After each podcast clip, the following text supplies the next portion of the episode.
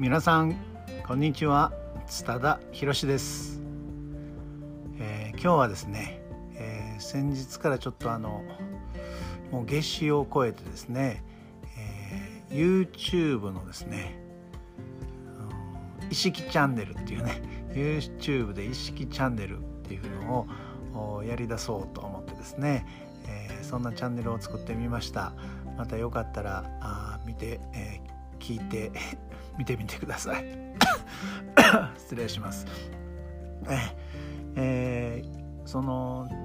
自分がですね意識をどういうふうに使ってるかっていうことをですね、まあ、日常のいろんなあ場面いろんな場面で自分で感じたことをお話をしていきたいなというふうに思っています。まあ、当然、えー、こちらの番組でもするんですけども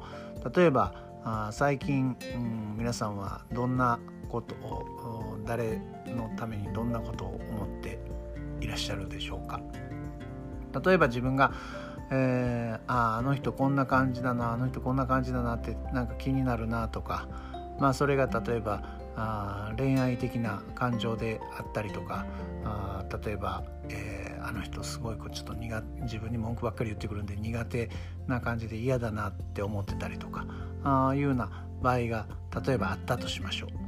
そういう時はですね自分の意識がその人をすごくこう観察してるわけですね。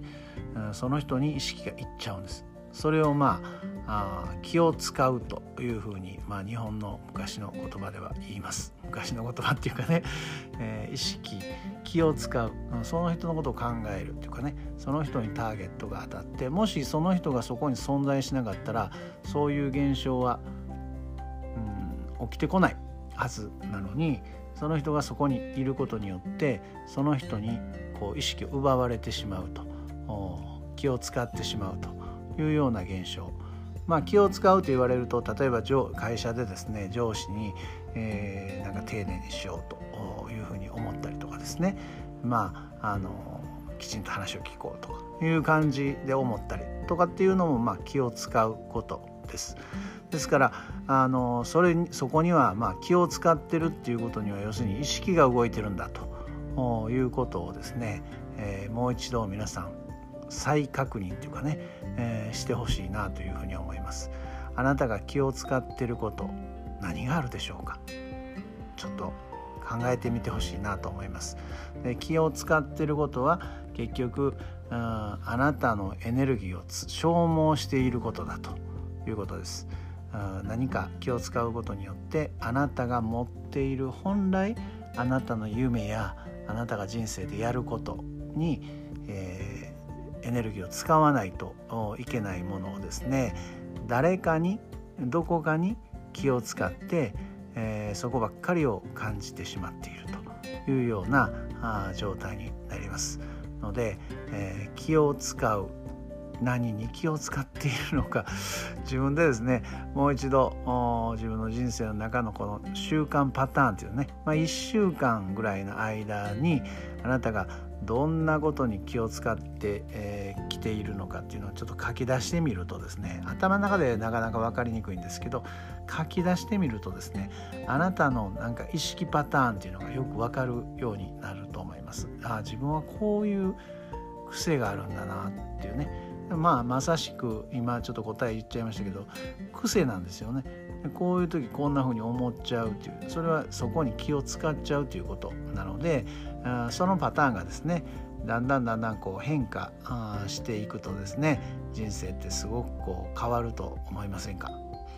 えー、皆さんの気を使っている意識を向けている先はどんなものがよくあるんだろう？そんなことをですね、えー、ちょっと考える機会になっていただければ嬉しいなというふうに思います。えー、私も神社参りが好きなんでですねあの今からもまたそうですねもう夏至なんでねこう大払いね自分の半年間のこう汚れをこう払うということね。でそういうところに、えー、エネルギーを使うんですけど、まあ、それですっきりするんでねいいんですけどまあ変なところにエネルギー泥沼にエネルギーを使ってですねあいつが腹が立つとかねもうこいつが何かしてくれないとかっていうところにエネルギーを使ってるとエネルギー消耗になってしまいますのでお気をつけください。ではあ今日はこの辺で終わらせていただきます。また次回お会いしましょう。ありがとうございました。津田博でした。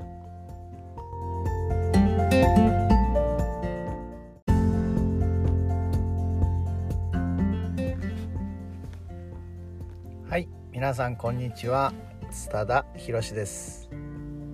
えー、先日ですね、えー、UFO ですね。撮影する会というまあ珍しい会にですねちょっと参加させていただきました。大阪の道頓堀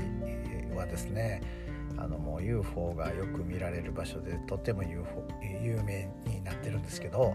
まあそこでですね、えー、キャロさんっていう方とですねそれからまああの UFO のおじさんっていうことですごく有名なですね村さんっていう方あ主催でですねあの UFO を撮影してきました。で本当に UFO なんか撮れるのかっていう感じでねあの半信半疑で行ったんですけれどもなんとはい UFO がですねしっかりと私のスマホに撮影できました。まあびっくりしましたね。やっぱり飛んでるんですね。私たちの知らない世界っていうのはいっぱいあるんだなっていうふうに思いました。でまあその主催のキャロさんにですねあの聞いてみたんですよ「これ撮れたんですよ」って見てくださいって「ああ君撮れるんだよね」って言って。じゃああのもっとね意識を使ってごらんって言ってもっと近くに来いとかあもっと大きく見せろとかねっていう感じでもっと人間っていうのは自然とそういう思いとかね想念とかそういうものを発信してるんでそれをしっかり発信したらあもっとすごいやつが撮れるかもしれないよって言ってアドバイスをくださったんですよ。それでまあ僕はカメラを外に空に向けながらですね iPhone をね空に向けながら何をやってたかというともっと大きく見せてくれもっと大きく見せてくれっていう感じでこう意識を空に集中してたんですね。でその時別に何も思わなかったんですけどその後すぐですねその村さんが空をこう指さすわけですね。ほらほらほらって言ってはるんですよね。で何かなと思ったらそこに結構大きい白い UFO がですねあずっと空に停滞してましてゆっくりと左に動いてまた上に上がってまた右に動いて下に切ってっていう感じで結構長い間ですね多分2分ぐらいの間ずっとそこにですね本当にあの見早く見ろよっていう感じでこう見せてくれた UFO に出会いました。あこれも本当に不思議な話なんですけど。でそこでまあ感じたことはですね私たちはやっぱりこう意識をどこにどのように向けるかで非常にたくさんのものに影響を与えているということです。ですからあ私たちが例えばあ悲しみに意識を焦点を与えてしまうと悲しみが増幅してしまうしね。で喜びを意識してるとすごくこう喜びに意識があ溢れてくると。まあ村さん曰くあ村さんというかキャロさん曰くですねあのこの世の中に生きてるこの世の地球上にこうやって生きてるっていうのはもうたかが100年ぐらいの間だと。でそんな時に苦しみや悲しみに意識を向けてるようではダメだよって、うん、本当に喜びに意識を向けようってそんな風に教えてくれました。まあ本当にこんな機会をですねいただいたことがすごく感謝です。ありがとうございました。またお会いしましょう。津田博でした。